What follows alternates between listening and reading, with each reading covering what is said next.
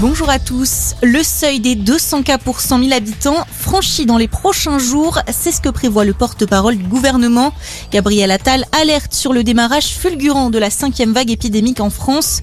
Le taux d'incidence s'élève actuellement à 164 cas sur 100 000. Face à la progression de l'épidémie en Europe, les contrôles aux frontières se renforcent.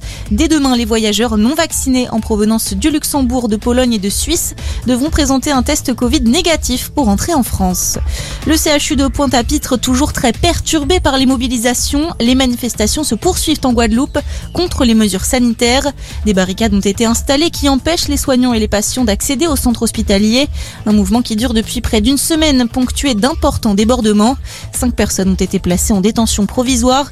Le ministre de l'Intérieur a annoncé hier l'envoi en renfort de 50 agents du RAID et du GIGN. Aux Pays-Bas, nouveaux affrontements entre la police et les manifestants.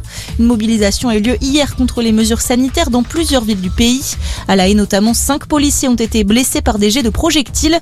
Au moins sept personnes ont été arrêtées. La veille à Rotterdam, trois personnes avaient déjà été blessées par des tirs de la police. Plus de mesures contre les violences sexistes et sexuelles, les revendications des manifestations qui ont eu lieu hier un peu partout en France. Une marche violette qui a rassemblé entre 18 et 35 000 personnes à Paris. Retour au pouvoir du premier ministre de transition au Soudan, Abdallah Hamdok avait été destitué en octobre par un coup d'État dirigé par le général Al-Bourhan. Selon des médiateurs, les deux hommes auraient conclu un accord qui inclut également la libération de prisonniers politiques. Le document doit être signé dans la journée.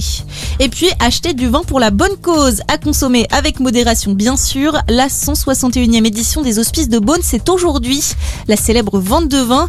Comme chaque année, les bénéfices d'une pièce spéciale sont reversés à des organisations caritatives. Il s'agit cette fois de la Fédération nationale Solidarité Femmes et de l'Institut Curie. Bonne journée à tous.